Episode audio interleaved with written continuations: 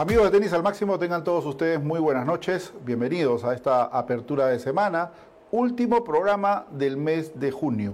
Cerramos eh, el sexto mes del año, ¿no? Con mucha información deportiva y esperemos de que todos estén a buen recaudo, cuidando mucho la salud. Entramos a una nueva etapa, ¿no? De hay muchas personas que durante todo este tiempo han estado preguntando y sobre todo por las últimas medidas dictadas por el gobierno el día viernes, nos han llegado múltiples mensajes y hay un trastoque también de la información porque mucha gente cree que ya se acaba el estado de emergencia. No es así. El estado de emergencia continúa hasta el 31 de julio del presente año y de ahí en adelante veremos si se amplía el estado de emergencia. Lo que se acaba es la cuarentena rígida y vamos a pasar a una cuarentena, digamos, parcializada. ¿No? que es lo que se va a regir a partir del 1 de julio, desde el próximo miércoles. Así que hay que tener muy en claro todas las cosas que uno puede hacer. Las autoridades todavía recomiendan que estemos a buen recaudo en casa y que solamente salga uno por vivienda para hacer las compras, etc. Hay siete regiones que están con cuarentena rígida, van a continuar hasta el 31 de junio. Entre ellas Arequipa, nos preguntaban si Arequipa no iba a tener tenis porque los chicos estaban entrenando, hablamos con Juan Pepper, directivo de la federación, porque la sede del Club de Tenis Yanaguara es el anexo del campo de Marte y obviamente Yanaguara va a continuar con sus entrenamientos porque tienen todas las autorizaciones del caso. Hasta el momento todo va bien, no va a haber alteraciones, siguen entrenando los hermanos Dana y Josué Guzmán conjuntamente con Romina Cuno bajo las órdenes de Ricardo Ramos y también del técnico José Gómez. Así que no hay alteraciones por ese lado. Más bien el día sábado, ¿no? abriendo ya la información local, el día sábado retornaron a los entrenamientos el equipo profesional masculino, que parte de ellos también son los integrantes del equipo peruano de Copa Davis. Así que pasamos un testeo, digo pasamos porque el viernes también fuimos a pasar, aprovechando que estaban haciendo el test para los, los jugadores directivos, también a pasar el test en la federación, obviamente pagando la nuestra, ¿no? Y eh, felizmente todos salimos negativos. Así que es una buena noticia. el mismo sábado eh, se autorizó el, entreno del equipo de Copa Davis dos profesionales más como son Alexander Merino y también Mauricio Chazú. Eh, el ruso, eh, nos preguntaban también por el ruso Pedro Yamaskine, todavía sigue en cuarentena en el hotel, tiene pocos días de haber llegado a nuestro país, hay que cumplir los 14 días, pero hoy continuaron los entrenamientos los chicos del equipo peruano de Copa Davis. Como ustedes ven allí eh, en pantallas, ¿no? se han adoptado una serie de medidas por parte de la federación ya no hay ingreso a los campos de juego, solamente los técnicos y los entrenadores. Esto es a raíz del eh, positivo presentado eh, hace unos días atrás. Eh, ya se hicieron todos los controles respectivos, está ok el predio del campo de Marte, entonces se han puesto más rígidas las medidas con respecto a lo que es el ingreso y la presencia de los que están autorizados en el recinto. Vale recalcar que no hay acceso a los medios de comunicación. Escuchen muy bien, colegas. No hay por el momento acceso a los medios de comunicación y según lo que me explicaba el vicepresidente, eh, en los próximos días seguramente la federación va a comunicar y se va a exigir el eh, test, que aquellos hombres de prensa que quieran llegar a cubrir la información van a tener que presentar obligatoriamente su test actualizado de eh, COVID-19 para poder ingresar al recinto y poder cumplir con los parámetros internos que va a establecer la federación. Mañana, 30 de junio, porque hoy volvieron al entrenamiento desde las 9.30 de la mañana hasta las 12 del día, han entrenado los profesionales, mañana se van a integrar los juniors y el equipo FedCat, conjuntamente también con los profesionales. Y el día miércoles 1 de julio van a estar presentes los juniors profesionales, FedCut y también el tenis adaptado. Desde aquí les deseamos lo mejor a todos los chicos. Ellos han tenido una charla con el doctor Julio Chirinos, epidemiólogo ¿no? de la federación. No sé si por ahí Gerson puede proyectar el, Zoom que habían tenido los chicos. ¿no? Una charla virtual con todos ellos. Así que eh, el doctor, el galeno, ahí tienen ustedes en pantalla, eh, ha explicado punto por punto y qué es lo que tiene que hacer cada jugador dentro del recinto, cómo entrar, cumplir con los protocolos, cómo cuidarse, cómo entrenar, etcétera, etcétera, etcétera. Hay mucha gente que ha estado cuestionando el calentamiento del equipo peruano y el por qué tienen que hacer el calentamiento con mascarillas. ¿no? Que esto es perjudicial para la salud, que se pueden reventar los pulmones, una serie de comentarios, bueno, se respeta todos los comentarios de la gente, pero a veces no se ajustan mucho a la verdad.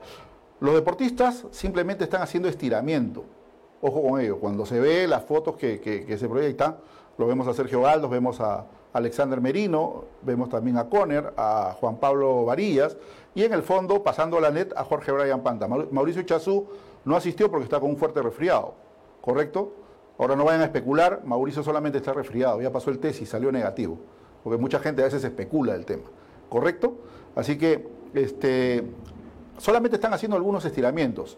Una vez que terminan de hacer los, estiramientos respectivos, se retiran y son cada uno ubicado en los campos respectivos, ya se retiran la, la mascarilla y comienzan el calentamiento con raqueta y pelotas en mano, ¿correcto? Entonces simplemente utilizan la mascarilla para los estiramientos, ni siquiera trotan ni nada, solamente estiran, para que la gente entienda un poquito. ¿Correcto? Bueno, vamos a ir a la segunda información del día, y es con respecto al Huita de Praga. El Huita de Praga ha manifestado de que van a hacer el torneo, ¿no? Eh, de que va con fecha del 10 al 15 de agosto y va a tener un aforo de 2.000 personas. Esto ha sorprendido obviamente a la comunidad tenística debido al ejemplo que todos habíamos visto con el Adriatur. Así que, bueno, los organizadores dicen que han tomado todas las medidas, aunque ya elaboraron, hicieron un torneo anterior, ¿no? donde se optó todas las medidas respectivas, distanciamiento social, mascarillas, ballboys con guantes y, tapabocas, en fin, esto no va a ser la excepción y va a ser como una prueba ¿no? para ver cómo, cómo sale el torneo. Según refieren que la tribuna va a tener un distanciamiento social de dos a tres sillas por espectador. Vamos a ver si esto se cumple, aunque los europeos son muy, muy disciplinados en ese tema. Y se va a repartir un premio de 200 mil euros. Así que hay que tener bien en claro esta comunicación. El agradecimiento, vamos a agradecer a Quinza, ¿no? quien obviamente tiene todo ¿no? para lo que es el regenerado de campos de tenis, tiene flejes, tiene iluminación, tiene NEC, tiene todo lo que usted necesita para sus campos de tenis ahora que se va seguramente a incluir a los clubes y también parte de las academias que no han, no han obtenido el permiso respectivo en esta segunda fase que ya está activa de desescalada deportiva. Ojo, los clubes, hemos tenido también conversación con varios clubes y los clubes preguntan si ya van a poder accionar. Hablar de accionar es solamente en la parte deportiva, no confundan en general, ¿correcto? Si se están presentando protocolos y también los planes de vigilancia y seguridad, simplemente es para la operatividad de algunas disciplinas deportivas. En el caso de regatas, que tiene muchas, veremos si es que el MINSA viabiliza todas las que tiene o simplemente una parte de los deportes que desarrollan. Y lo propio va a ocurrir con muchos clubes sociales que tienen la disciplina del tenis y que posiblemente la puedan activar en esta segunda fase de desescalada deportiva para eh, lo que es eh, actividad física y recreativa para los socios, no la parte social. Restaurantes, la parte cultural, todas las actividades que hay en el club, incluso la presencia masiva de socios, podrían quedar desestimadas hasta la tercera o cuarta fase de desescalada deportiva. Eso en los próximos días hemos escuchado al ministro de Salud, hemos escuchado al ministro de Defensa hablar del tema deporte y que en los próximos días se va a estar haciendo un pronunciamiento sobre cómo se van a activar las fases de desescalada deportiva en su segunda etapa. Así que nosotros tenemos también la directiva sanitaria 104, que la vamos a analizar el día miércoles con ustedes nuevamente, y allí viene la famosa frase del PUNCE, ¿no? Esta, esta, este cata eh, también el karate y el taolu, eh, y vienen otras actividades y disciplinas deportivas que son de taekwondo, de karate y de kung fu, que van a estar activas en la segunda fase de escalada deportiva, incluyendo el tai chi, ¿correcto? Así que hay que estar muy atentos de lo que pueda ocurrir, de lo que va a decir el gobierno, porque va seguramente a incluirse, y Dios quiera que sea así, que los socios de los clubes en esta segunda fase de escalada deportiva puedan volver a la actividad en un predio seguro como son los clubes. No se habla de, enseñanza, de academias, ¿no? Todavía no se ha hablado de eso. A ningún ministro ni a algún entendido hemos escuchado decir si es que se va a activar la actividad de la enseñanza. De ser así, porque también me parece que lo hemos leído en esta resolución ministerial 350, que tiene la directiva sanitaria 104, de incluir la enseñanza en el tenis, pero con un solo jugador en el campo. no con dos, ni con tres, ni con cuatro. ¿Correcto? Profesor en un lado y el jugador en el otro. Así que vamos a ver, vamos a estudiar bien el tema, vamos a hacer las indagaciones del caso para poderles informar a todos ustedes y que usted pueda tener la, información precisa de lo que pueda ocurrir en los próximos días. Tengo entendido que algunas academias, como el caso de Alejo Aramburú, de Laura, Laura Raya, Roland Garros, Patrick Baumeller, entre otras, más que todo de la zona de Surco, ya han conseguido los permisos respectivos por parte del municipio del sector. Pero solamente para la actividad física y recreativa. No están dando clases. Ojo con eso. No se están dando clases en ningún lado. Así que profesores, no vayan a malinterpretar el tema, no vayan a hacer un trastoque de la información, porque no está autorizada todavía la enseñanza en los campos de tenis por el momento. Veremos, reitero, si se activa en la segunda fase de esa escalada deportiva. El agradecimiento también a SG Producciones, eh, líder en producción y ejecución de eventos deportivos, activaciones BTL más media, live streaming, ahora que se viene ya también las actividades de, locales, ¿no? donde no va a haber presencia del público, va a ser fundamental las transmisiones por live streaming. Así que no se olvide de que eh, SG Producciones tiene lo mejor para todos ustedes. También hay producción y edición de, de video, fotografía profesional, maestría de ceremonias y mucho más. Llámanos al 990-962-399 y al 373-2473. Y JET, que está con una liquidación total de productos a precios de fábrica, consultas en el Facebook de, e Instagram de Bruno Lavarello y ya están trabajando en el centro promotor de Miraflores. Cualquier consulta llama al 964 232-527. Y luego de la pausa comercial, porque ya estamos en hora más o menos, vamos a contactar con el presidente. A ver, es un ilustre personaje del, deporte, el, señor Camilo Pérez, es presidente de la Confederación Sudamericana de Tenis, ¿no? aparte es miembro de directores de la ITF, miembro del Comité Olímpico Internacional, miembro ejecutivo de la ANNO, miembro del Comité Ejecutivo de Panam Sports, presidente de la Organización Deportiva Sudamericana y presidente del Comité Olímpico Paraguayo. Pero para que usted tenga presente también la, currícula que tiene este ilustre personaje que va a, conversar con nosotros el día de hoy, ha sido un gran deportista también, ¿no? Ha, ha participado en atletismo, en fútbol, en esquí acuático, en sus tiempos mozos obviamente, y también ha sido campeón sudamericano de rally en el año 2000, también su incursión en el deporte motor y ahora es un gran dirigente de los estamentos deportivos a nivel internacional y principalmente de la, eh, ocupa la presidencia de la Confederación Sudamericana de Tenis. Luego de la pausa comercial, llegaremos con el señor Camilo Pérez López Moreira. 15 Sport, tu mejor aliado en el área de la industria del tenis. Somos los innovadores del mantenimiento de canchas de tenis en el Perú. Te ofrecemos un trabajo profesional realizado con maquinaria europea de alta tecnología en tiempo récord a precios competitivos y con la garantía de una empresa formal. Quinza te ofrece todo tipo de accesorios para tus canchas de tenis fabricados en Alemania. ¿Necesitas construir canchas de tenis? ¿Necesitas hacerle mantenimiento a tus canchas de tenis? Quinza Sport es la solución. Todo lo que necesitas para tus canchas de tenis en un solo lugar. Visítanos en www.quinzasport.com o escríbenos a info.15sport.com. Quinza Sport. Bueno, retornamos con tenis al máximo. Estamos intentando hacer el contacto con el presidente. Lo que pasa es que ha habido un, trastoque de horario. El presidente pensaba que una, hora más tarde. Le está pasando un saludo para Bruno Sapienza de, Paraguay, que está haciendo las coordinaciones. En realidad hemos coordinado con él, así que vamos a ver si lo alistan al presidente y puede entrar con nosotros dentro de un momento. Pero mientras tanto, sigamos con la información local. También hay mucha gente que viene comentando acerca del ranking mundial del ranking ATP, WTA, ITF. Lo cierto es que los rankings están congelados. En un momento, Rafael Nadal hizo hincapié de que el ranking debería eh, eh, considerarse cada dos años, ¿correcto? Ahora, el que ha vuelto a solicitar esta, digamos, este pedido ha sido el, británico o de origen escocés Andy Murray. Andy Murray también le ha pedido a la ATP que considere, por la situación de pandemia que estamos viviendo hoy en día, de que pueda ¿no? Eh, considerarse un ranking de cada dos años. La gente nos pregunta, ¿y qué pasó con el ranking los peruanos? ¿Siguen puntuando? No.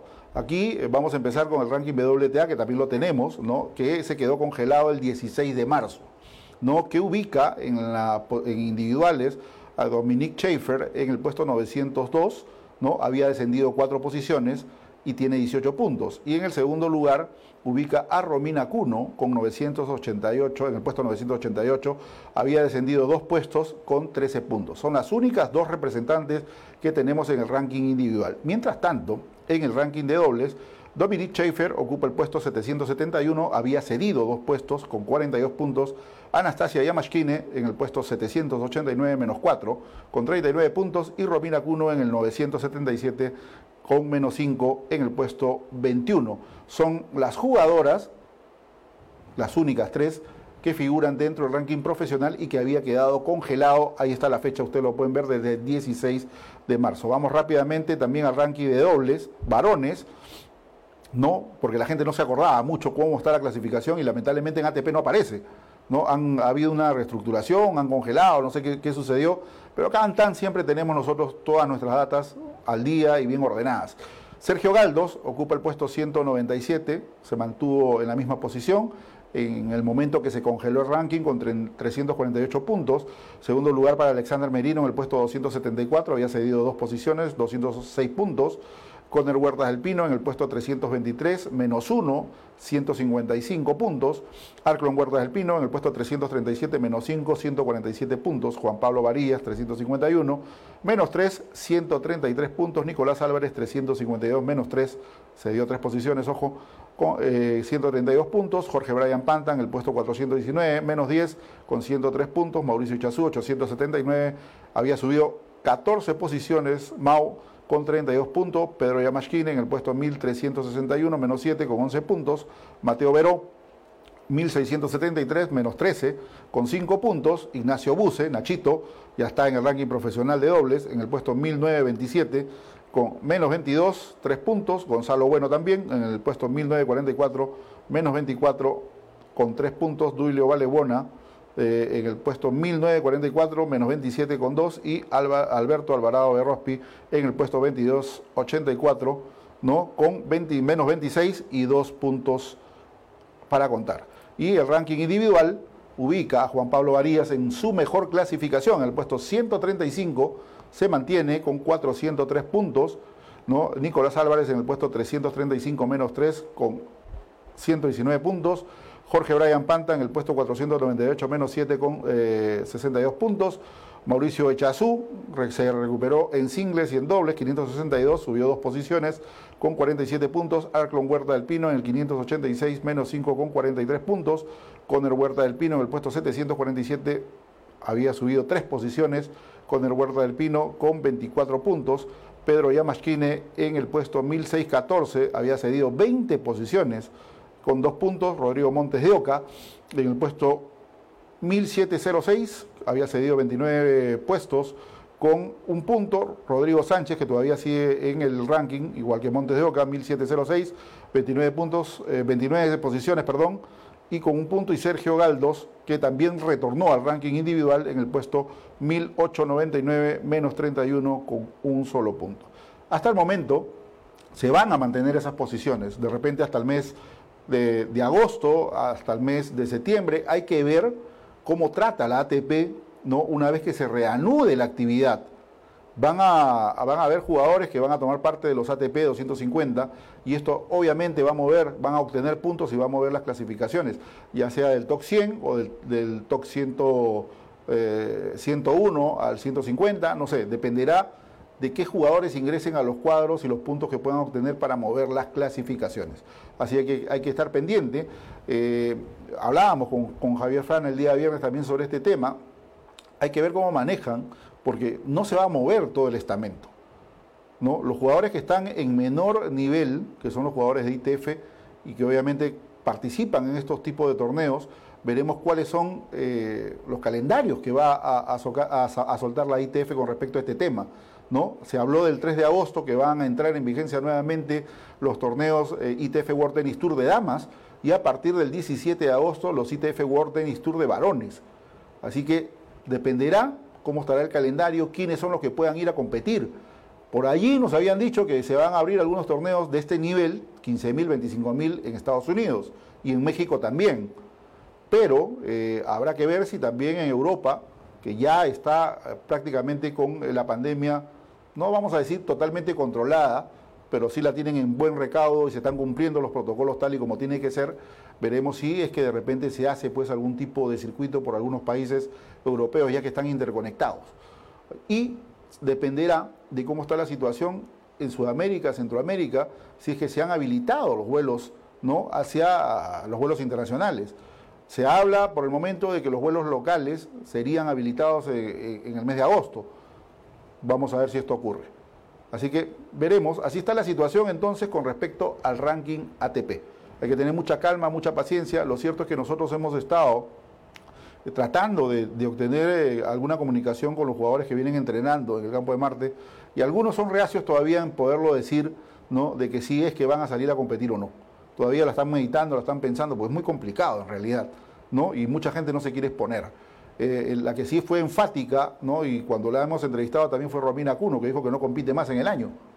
Veremos si cambia de parecer en lo que resta de la temporada, si se habilitan algunos torneos, si la federación de repente puede desarrollar algunos torneos nacionales, posiblemente por ahí veamos eh, competir de forma local a Romina Cuno y, por qué no, otras chicas que están dentro del circuito local. Porque sí es cierto de que la actividad local se puede activar en el mes de septiembre, como lo, dijo a tenis al máximo el presidente del Instituto Peruano del Deporte, Gustavo San Martín, que podría darse la posibilidad de ya comenzar a articular torneos nacionales a partir del mes de septiembre con seguridad.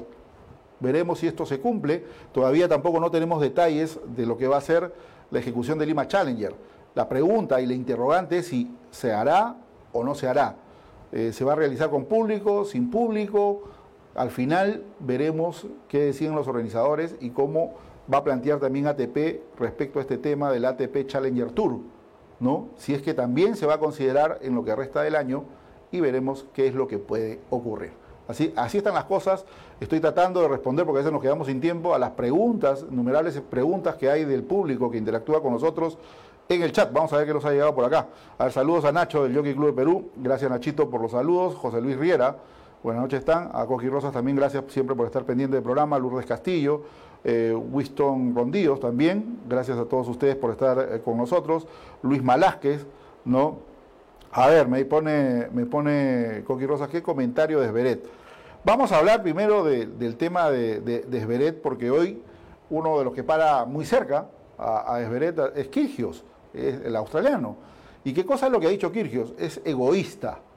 Ha, llamado egoísta Alexander Beretta la polémica surgida a raíz del área tour organizado por Nova Djokovic. Ya sabemos toda la historia. Eh, eh, dice, me despierto y veo todavía informaciones polémicas en todo el mundo, aunque lo que más me ha chocado es la de ver a Esberet al ataque de nuevo. ¿Cómo puede ser tan egoísta? Se hace la pregunta, Kirgios, el siempre polémico Kirgios, ¿no? Después de participar en el Adria Tour, Esberet prometió pasar 14 días confinado. Él solo lo dijo y encima todavía pidió perdón al público por haber sido tan desmedido y poder haber estado pues involucrado, ¿no? etcétera, ¿no? Pero ahí eso va a pasar también el, video. Si has hecho un tweet en tu nombre y le pone Kirgios esto, ¿ah? resaltado, ¿ya? Si has hecho un tuit en tu nombre, en el, que, en el de tu equipo, diciendo que vas a estar en cuarentena durante 14 días y pidiendo perdón a la gente por haber puesto su salud en peligro, al menos cumple quédate en tu casa 14 días, ha dicho el australiano. Y se cierra, la, cierra su comentario, dice, me fastidia el mundo del tenis. Lo cierto es que Alexander Zverev ¿no? ha vuelto a hacer noticia este fin de semana y lamentablemente se, fue de juerga. No podemos tener otro calificativo, se fue de juerga. Es cierto, el alemán ha pasado el test, ha estado presente en Adria Tour, tanto en Belgrado como también en, Zagreb, ha dado negativo. Pero ojo que los que están confinados hasta el momento, conjuntamente con, con eran, tres. Dominic Thiem ya pasó siete test y en los siete ha salido negativo y ha ganado un torneo el pasado fin de semana también en, su patria, en Austria, con todas las medidas de seguridad del caso. Andrei Rublev y Marin Silic, el ruso y el croata, ya han pasado dos tests. En los dos han salido negativos. Esta semana que viene, nuevamente, nuevamente, él tiene que volver a pasar eh, los tests para ver, pero están cumpliendo su cuarentena que ellos mismos se han impuesto y no la transgreden. En ese mismo escenario estaba Svered ¿Y qué cosa es lo que ha hecho Sasha? ¿No? Pidió, como lo dice, como lo dice Kirchhoff, pidió perdón, se disculpó, en fin, metí la pata, ya pasé mi test, no tengo nada, me voy a quedar confinado 14 días porque mi conciencia lo dice, pero a la primera, 5 días, 7 días de haberse hecho la prueba, a la calle. Obviamente, obviamente que es muy joven, ¿no? Tiene todo el derecho del mundo, por, el, por ese lado, ojo, no me, no me malinterpreten, tiene todo el derecho del mundo de poderse divertir, pero no en estos momentos. No dado la situación como está el mundo no dando el mal ejemplo como deportista, que es dentro del top 10, me olvidé en qué posición está, creo que está 4, 5, 6, no sé, dentro del top 10, es uno de los llamados a dar el ejemplo. Y tiene que cuidar su vida, tiene que cuidar su imagen como deportista de élite y como cualquier deportista que compite en, este mundo y que es de alta competencia, son la imagen de muchos niños son las referencias a futuro, porque él, es parte del recambio. Y no puede dar ese tipo de imágenes en este tipo, ¿no? Metiéndole una bofetada a todos los que estamos confinados y metiéndole pues un, como se dice criollamente, discúlpeme la frase, un tabazo a todos en el trasero, ¿no? Y mofándose de todo el mundo. No puede ser. Mal asesorado, no habló con él el coach, los padres de repente, no lo sabemos pero es donde más cuidado tiene que haber en el mundo. Y es lamentable observar una fiesta donde hay mucha gente sin protección, bailando, etc. Es cierto, también me hicieron la comparación, pero míralo a Claudio Pizarro, que apareció hoy día en su auto en Alemania y todo el mundo le hacía reverencias, Claudio Pizarro, en fin, Claudio Pizarro nunca bajó la luna de su auto. Saludaba a todo el mundo y habían pues alemanes con la camiseta de Bremen que estaban en las calles con, con la botella en mano, etcétera, qué sé yo pero son situaciones muy distintas. Aquí estamos, eh, está al lado del mar, eh, bien es cierto, porque ha habido muchos comentarios polémicos. Está al lado del mar, el sitio está abierto, pero hay mucha gente y muy cerca. Pero lo lamentable de todo, reitero, no sé qué opinarán, a ver, escríbanme a través del chat para dar sus comentarios, que es que tiene que guardar esa imagen que tiene todo deportista. Tiene que cumplir estrictamente lo que él mismo prometió, su cuarentena y porque es imagen de muchas marcas y es el símbolo de admiración de muchos chicos que lo siguen. Y no se puede dar ese tipo de ejemplos. Es lamentable, en verdad. Es muy lamentable. Pero, ojalá que no se contagie o no se haya contagiado del coronavirus y que va a ser posteriormente lamentable tener que enterarnos de ese tema, de que está contagiado, que posiblemente por su estructura y su naturaleza de deportista, podría de repente salir bien librado del tema, ¿no? Pero sería muy lamentable que se infecte en los próximos días y después va a ser el reír como lo ha sido Novak Djokovic. Precisamente Djokovic, ¿no? después de siete días de confinamiento conjuntamente con su esposa, no tiene síntomas del, del virus, ¿no? está controlado totalmente y en los próximos días va a pasar nuevamente su segundo test. Así que el serbio también ha sido blanco de críticas pero vamos a ver qué es lo que pasa. A ver, vamos a ir.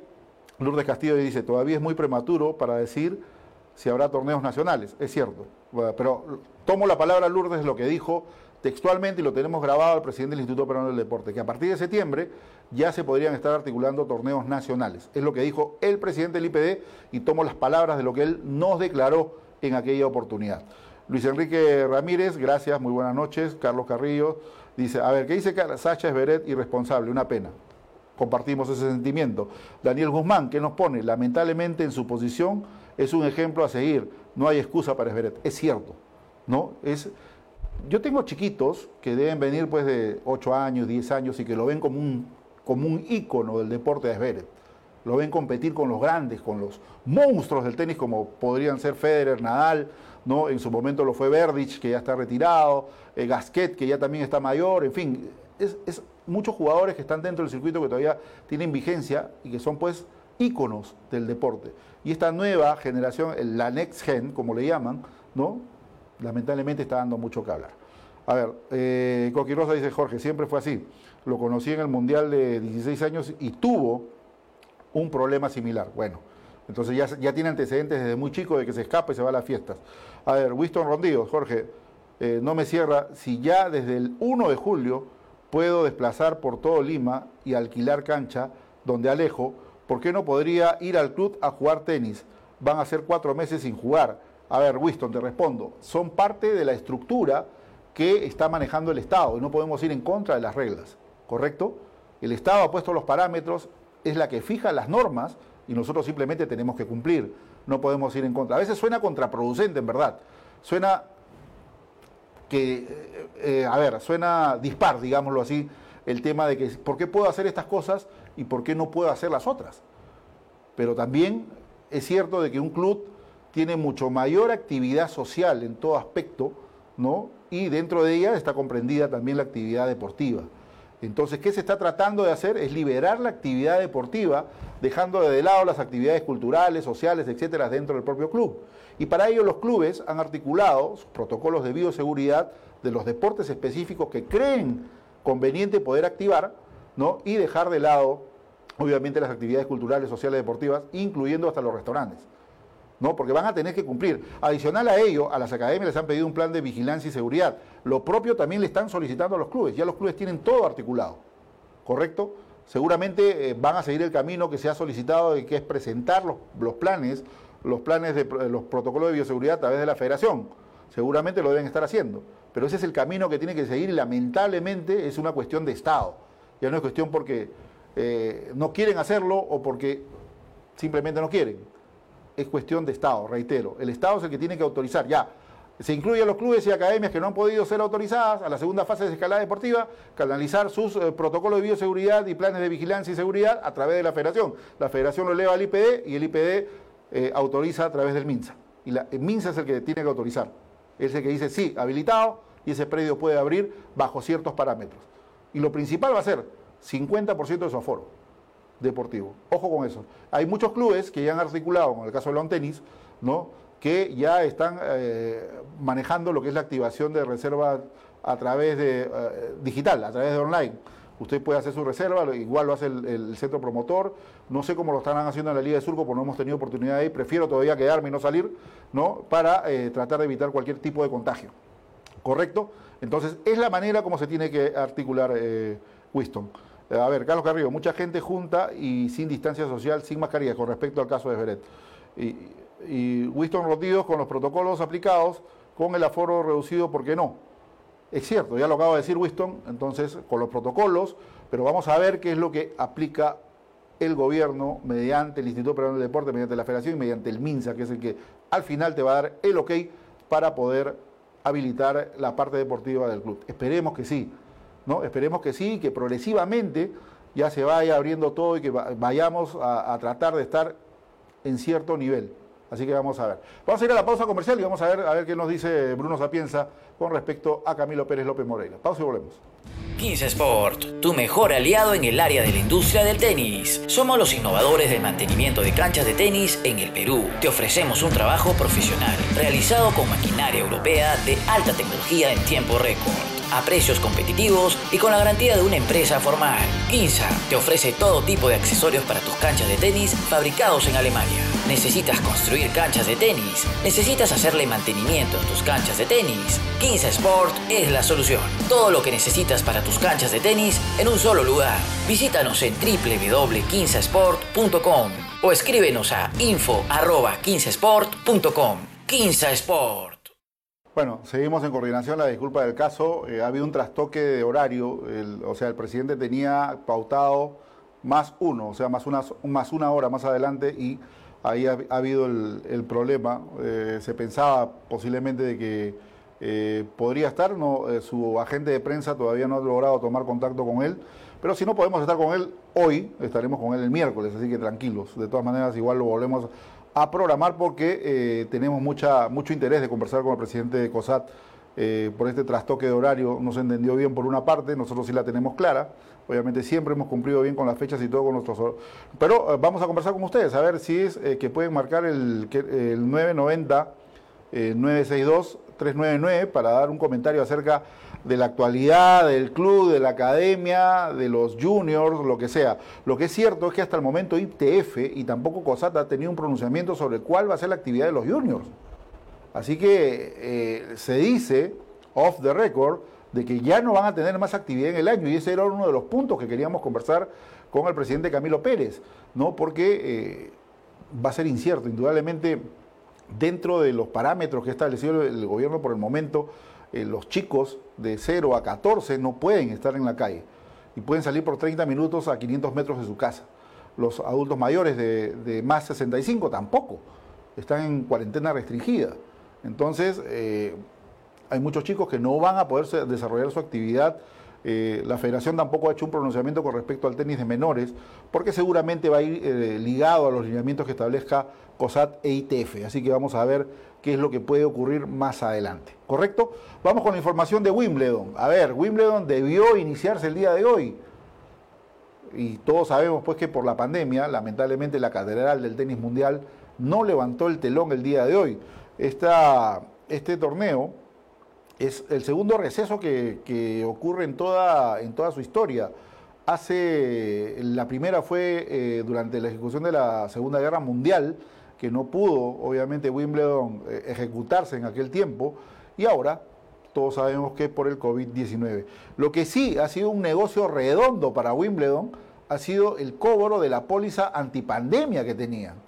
Esta, esta póliza le ha pagado 100 millones de libras esterlinas quiere decir que son más o menos unos 115 millones de dólares que ha recibido eh, la organización del All England Club ¿no? de tenis y que han llegado líquidas a sus arcas.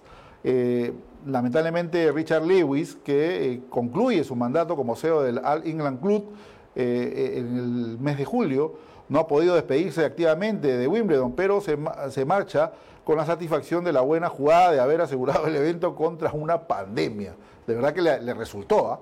le resultó y es el gran slam que ha terminado con mucho dinero en sus arcas. Que ha dicho eh, Richard Lewis, ha dicho, cuando comencé en el 2012 había señales de que no se conseguiría el seguro debido a que había tenido lugar el SARS y la gripe porcina, explica a los medios británicos, ¿no? pero previo pago de alrededor de 1,5 millones de libras anuales firmó la cobertura. La indemnización ha facilitado eh, no comprometer el futuro de Wimbledon económicamente. ¿no? El US Open se disputará a puerta cerrada, aliviando como, como pueda las pérdidas. Roland Garros también se mantiene en el calendario, aunque eh, a finales de septiembre con las mismas, las mismas urgencias. Lewis, sin embargo, eh, dice que Wimbledon no tendrá un seguro contra pandemia para el 2021, porque es muy pronto. O sea, no puede autorrenovar la, la póliza de seguro, ¿no? porque esta se ha ejecutado recién. Pero ya hizo el negocio, ya cobró los 115 millones de dólares que ha recibido, ¿no? ¿no? Ahí está, vamos a ver el video de la, de la catedral ahí por, por unos minutos. Bueno, también qué cosa es lo que ha dicho Lewis, es imposible en el clima actual, ¿no? Inmediatamente después no se puede obtener un seguro, eso es lo que explicaba, pero poco después de obtener, puedes obtenerlo nuevamente. El mercado vuelve, por lo tanto, no habrá seguro el próximo año, pero creo que eh, sí a medio plazo, porque la reclamación, vale decir, de este año, de los millones que acabo de mencionar, no nos afectará a largo plazo. Su reemplazo será Sally Bolton, ¿no? será la sucesora de, Lewis. ¿Y eh, qué es lo que ha dicho? Analizaremos de cerca lo que hacen los Grand Slam, trabajando con las limitaciones en lo que se encuentran y aprendiendo lo que podamos, ha dicho la nueva manda más de Wimbledon. Así que así están las cosas. Wimbledon terminó millonario en esta temporada donde se desarrolla la pandemia del COVID-19. Increíble verdaderamente, ¿no? Pero así es, la precaución siempre vale, le costaba un millón y medio de libras esterlinas al año pagar la póliza, es una póliza muy alta, pero esta la vienen pagando desde el 2012. Así que no ha sido mucha la inversión, pero sin embargo sí muy grande la utilidad que acaban de recibir por la pandemia. Nadie tenía pues mapeado que la pandemia iba, iba a estar, ¿no? Obviamente, ¿no? Así que vamos a ver qué es lo que ocurre. Pero bueno, vamos, eh, también eh, hubo eh, este fin de semana la batalla de los británicos. La batalla de los británicos que se desarrolló, pues, obviamente en Gran Bretaña, donde coronó a Dan Evans, ¿no? Como el campeón de esta edición. Venció en la final por 6-3 y 6-2 a Kill Edmund, ¿no? Eh, el número uno y el número dos actual de Gran Bretaña. Todos sabemos que Andy Murray viene saliendo de una lesión Es más, Murray perdió en las semifinales frente a Evans, ¿no? Y no decidió jugar eh, el tercer lugar, ¿no? Evans de, de 30 años, entonces se coronó como el campeón de esta edición de la batalla de los británicos. El que quedó en tercer lugar fue Cameron Norrie, quien ganó el playoff del tercer lugar eh, sobre una victoria de 6-3-7-5 sobre James Ward. ¿no? Así que Ward fue el que entró en reemplazo de Andy Murray. Así que el británico, indudablemente que estaba buscando pues, su mejor performance y trataremos de ver qué es lo que ocurre en las próximas semanas y de repente a qué tipo de torneo. Porque se habla que va a haber otro torneo eh, en Inglaterra más o menos similar a este tipo de lo que se ha ejecutado. Y así nos que nos preguntaban el fin de semana también sobre los torneos de ITF, UTS, perdón. Eso vamos a comentar más, adelante. Vamos a, a, ver. Están llegando todavía algunas, algunos comentarios acá. Sí. Bueno, sí, es una. Coqui de acá nos dice que es una hora para, los, para los chicos, sí, es cierto. Pero eh, hay que ver qué es lo que eh, aplican las entidades que rigen el tenis de menores, ¿no? Hay que recordar que eh, se quedaron sin sudamericano este año también Perú, Paraguay y Brasil, que eran las sedes de 12, 14 y 16. En Perú ya prácticamente el sudamericano debió empezar el 20 de junio, ¿no? Y lamentablemente pues por, por la pandemia se desestimó. Ahora, muchos dicen, no, van a trasladar para el siguiente año los sudamericanos. No la tenemos clara, no la tenemos clara si es que van a trasladar porque ya hay, este, digamos, una planificación que ya viene de parte de COSAT y eso también queríamos preguntarle al presidente Camilo Pérez, ¿no? Con respecto a lo que vienen los años. Ya para el siguiente año ya están las sedes dispuestas para las categorías 12, 14 y 16. Entonces quiere decir de que si no se ejecutó este año aquí en el Perú el sudamericano de 12, vamos a tener que esperar pues varios años más porque son programables, ¿no? Se van programando, el, 2021 ya tienen seguramente los tres países, el 2022 también. Creo que en el 2023 nos tocaría de repente ser sede del sudamericano, ya sea de 14 o de 16, no estoy seguro, no tengo el organigrama de COSAT, pero es más o menos la manera como se maneja. Así que aquellos que tenían la esperanza de poder realizar el sudamericano de 12 años, creo que van a tener que desestimarla porque no, no, no sabemos si es que obviamente va a haber reprogramación. ¿Correcto? Bueno, no hay clases tampoco, sí, es correcto, no hay, no hay clases por lo menos ¿no? presenciales, presenciales para todos los chicos, por el momento no. En algunas provincias donde hay menor rango, especialmente en las zonas rurales, ¿no? sí se van a hacer clases presenciales, hasta donde sabemos. Pero en toda, en toda la atmósfera todavía no. ¿Correcto? Y quiero presentarle a todos ustedes también una, iniciativa por parte de, TAN y que le hemos hecho pues conjuntamente con nuestro amigo Pablo Fernández, que es Historia del Tenis Peruano. Ahí lo tienen en pantalla, que es a través de Instagram. Pueden ponerle ustedes arroba eh, Historia Tenis Peruano, ¿no? Y ustedes pueden ver eh, ahí las fotografías. Si tienen fotografías históricas del tenis, del acontecimiento tenístico eh, donde involucra la presencia de peruanos, suba la vista y etiquétela. Historia del tenis peruano es lo que nosotros queremos es contribuir a todos los chicos que vienen creciendo, de que conozcan pues a los íconos del tenis nacional. ¿no? de aquellos que marcaron una larga distancia.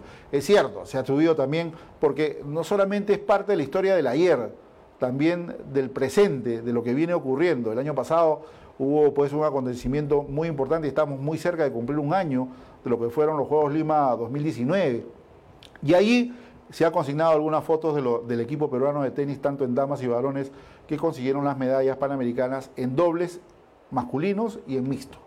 Así que es parte de lo que, de lo que se ofrece, de lo que hay, y es una buena iniciativa. Un abrazo para Pablito Fernández Pepper, quien ha tenido pues eh, digamos, esta iniciativa conjuntamente con nosotros y vamos a seguir hurgando, porque vamos ahí estamos tratando de conseguir videos eh, históricos, ¿no? Estamos tratando de conseguir material eh, fotográfico, he conversado con algunos colegas ahí de los medios de comunicación, especialmente del del Comercio, que tienen una isla histórica de imágenes pues, de Alejandro Olmedo, en fin, de todos los que han marcado historia por ahí de Jaime Isa, de Laura Raya, de Alejo Aramburú, de Tato Noriega, Tupi Venero. De Tupi no hay muchas fotos, ¿ah? Tupi, poquísimas fotos de Tupi cuando estaba jugando, así que vamos a ver qué es lo que ocurre más adelante. Y este UTS, este torneo, ¿no? Que eh, se ha vivido pues en este fin de semana, ¿no? Eh, hubo triunfo de Richard Gasquet, que se impuso por 3-1 a Corentin Moutet en el duelo francés.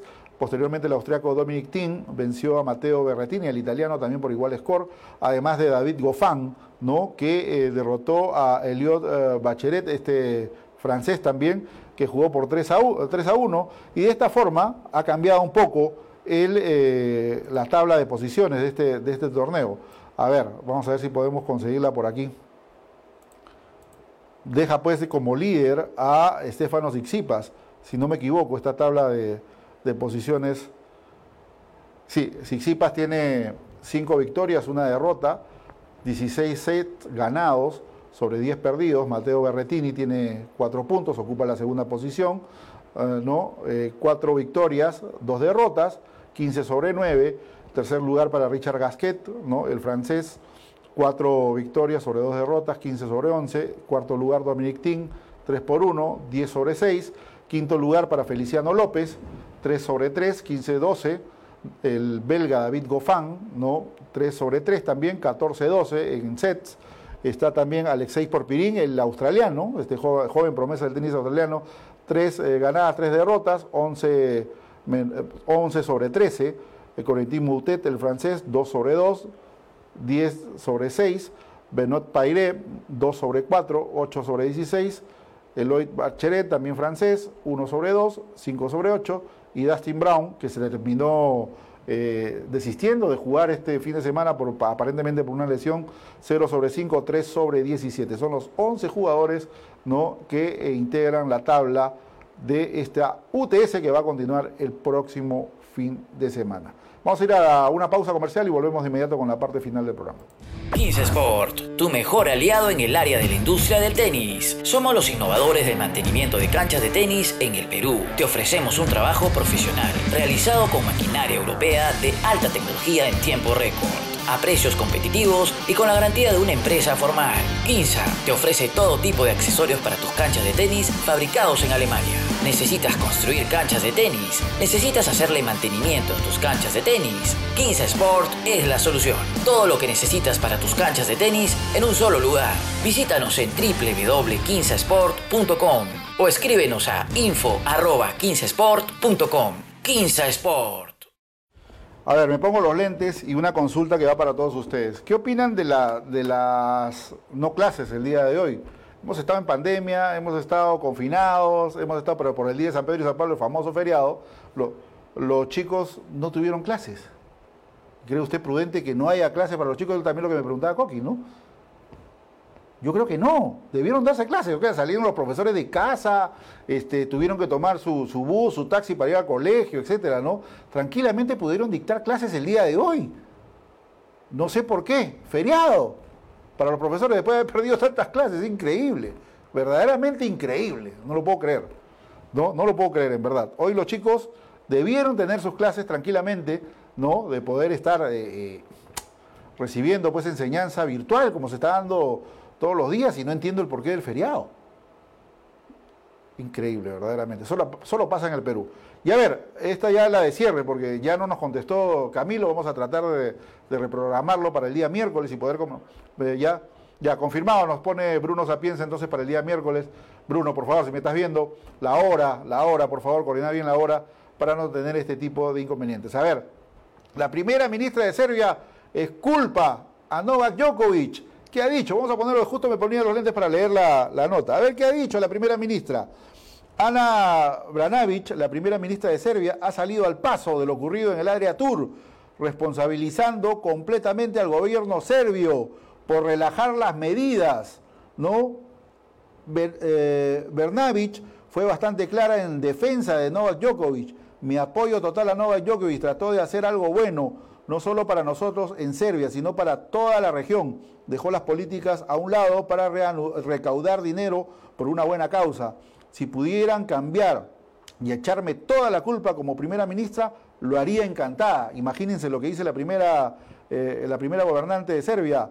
Fue nuestra culpa por haber relajado las medidas. Le pediré perdón a quien sea. Solo quiero que dejen a Novak tranquilo. Es lo que ha dicho la primera ministra de Serbia. Esta es la información de cierre del día de hoy, exculpándose ¿no? de toda responsabilidad a Novak Djokovic y que obviamente, obviamente se culpa ella por no tener rigidez. La, la responsabilidad es compartida. Y eso lo hemos dicho aquí en el programa. Acá lo hemos dicho claramente. Uno actúa de acuerdo a lo que te permitan las autoridades. Y en ese aspecto, ¿no? Responsabilizábamos también nosotros al gobierno, porque el gobierno soltó el hilo, pero también el sentido común, la responsabilidad, y lo decía Javier Fran el día viernes, ¿no? La responsabilidad, ¿no? De lo que uno tiene como imagen, como deportista, ¿no? Al menos si en Serbia no había ese grado de contagio como toma, al menos ser solidario con los demás países que están cumpliendo rígidamente con los hechos y están tratando de salir lo mismo, ¿no? Uno por iniciativa propia, ¿sabes qué? Sepárate, la conferencia de prensa fue atroz, la vimos en directo y los medios estaban así de pegaditos, sin mascarilla y nada, y todos preguntando, ellos sentados pues en una hilera de, cinco o seis exponentes, ¿no? Entre ellos los principales, estaba Tim, estaba, estaba Sasha, estaba eh, Djokovic, eh, Troiki, eh, no recuerdo quién es más, pero habían cinco jugadores que estaban sentados y atendiendo a todos los medios como si nada ocurriera. Lo propio en el Día de los Niños, etcétera, una serie de detalles que fue verdaderamente muy preocupante, muy preocupante en verdad. Ahora ha salido la ministra serbia ¿no? a decir que la responsabilidad es totalmente del gobierno. Con ello, pues, tratando de darle una lavada de cara al mal momento que vive Novak Djokovic, pero también tiene la responsabilidad como la tuvieron todos los jugadores. De eso no hay duda. ¿Correcto? A ver qué nos pone hay trabajo del equipo de Copa Davis y del Club Regatas a full. Así que eso es lo que pone eh, Tupi Venero, capitán del equipo peruano. Hoy trabajó el equipo de la Copa Davis y Club Regatas. Eh, acá Carlos Castillo, la ministra de Serbia, lo protege a Novat porque es el número uno del mundo. Es cierto, lo están blindando, no hay, no hay otra. O sea, ya el gobierno se, se, echa la culpa por haber dejado, pues, indudablemente, suelto en plaza, haz lo que quieras, ¿no? Y eh, los chicos jugaron pelota, se fueron hasta con el basquetbolista a jugar básquet, ¿no? Que salió el primero, que salió este, infectado de COVID. Eh, terminaron el torneo, se cerró todo en Belgrado, a la discoteca, a bailar, a jueguear, etc. ¿no? Y así cruzaron frontera y se fueron a Croacia, a Sadar, a seguir con una segunda fecha. Ya todos sabemos que el torneo quedó cancelado definitivamente, que no se jugaron las demás fechas, pero que en todo, en todo, este, en todo este trajín también salió eh, contagiado el capitán del equipo de Bosnia y Herzegovina, que tiene 30 años, no, se me fue el nombre. Pero también, esto no fue, eh, obviamente, en el torneo Adriatur, pero sí fue en un torneo en Belgrado que organizó Janko Tizarevich, ¿no? Entonces, allí se ha contagiado también de COVID el capitán de Serbia, se encuentra, de Bosnia, perdón, y Herzegovina, que se encuentra en cuarentena total. Bien, bueno, el día miércoles entonces ya quedó confirmada la presencia de Camilo eh, Pérez López Moreira. Mil disculpas por no tenerlo el día de hoy, hubiéramos tratado de hablar largo y tendido con él. Diferencia horaria que eh, lo dejó out, fuera de esta edición. Así que nosotros vamos a sincronizar bien con él el día miércoles vamos a estar. También tenemos invitado a Ricky Araujo para conversar del, del, tenis en el norte, así que vamos a tratar de hacer una edición más larguita, pero es importante escuchar al presidente de la COSAT de todas maneras este día miércoles. Gracias por vuestra presencia. Dios mediante, nos reencontramos el día miércoles. Agradecimientos a Quinza Sport, a SG Producciones y a JET por acompañarnos en el programa. Y no se olvide, si usted ahora que se viene, se viene ya la reapertura de repente de academias, ¿no? Y que van a permitir, es una buena oportunidad de poder mostrarse nuevamente ante la gente del tenis y aquí nosotros les brindamos todas las facilidades con la plataforma que tenemos aquí en Tenis al Máximo. Así que si se quiere anunciar, llámenos al 990-962-399 eh, y gustoso atenderemos su pedido. Señores, buen lunes, nos reencontramos Dios mediante el día miércoles. Buenas noches.